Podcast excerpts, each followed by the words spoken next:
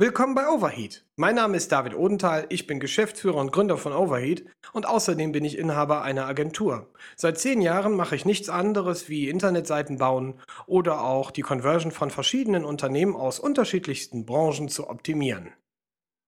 Und heute geht es bei mir um die Thematiken Conversion-Optimierung und das Geheimnis erfolgreicher Websites.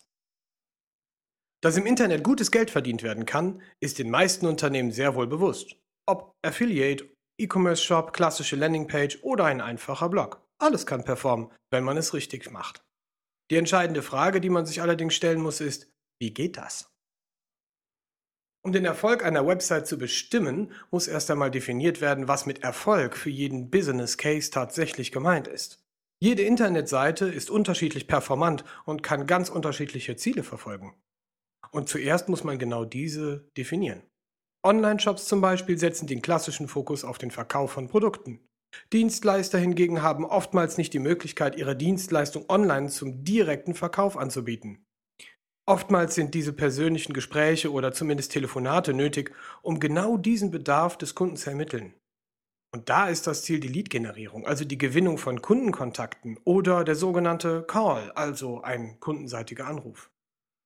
Es muss also vorab überlegt werden, was ein Besucher auf der Internetseite tatsächlich machen soll. Hohe Besucherzahlen können zwar schön sein, stellen aber für eine Website nicht zwingend eine relevante Messgröße für den Erfolg dar. Quantität ist eben nicht Qualität.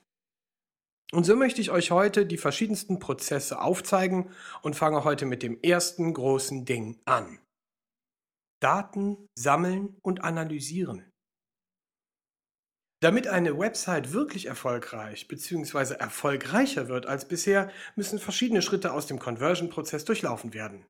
Das Sammeln der Anfangskennzahlen ermöglicht zunächst einmal die Messung der Veränderung der Website-Performance im Verhältnis zur Ausgangslage. Hier werden also klassische Daten erhoben wie Anzahl der Besucher, Absprungrate, Verweildauer, Anzahl der Seiten pro Besuch.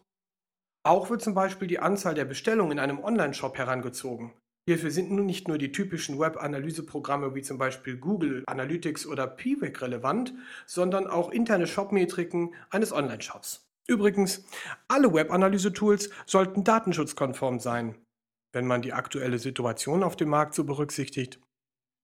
Ein Auftragsdatenverarbeitungsvertrag oder ein Datenflussdiagramm sichert ab, auf welchem Server die Daten tatsächlich verarbeitet werden. Und wenn das alles in Deutschland ist, das ist umso besser. Das war's für heute und ich würde mich freuen, wenn ihr mir folgt, um die nächsten Schritte mit den richtigen, wichtigen 10 Facts zu hören. Das Thema wird sein Formulieren und Bewerten von verschiedenen Maßnahmen. Danke, ciao, ich bin raus.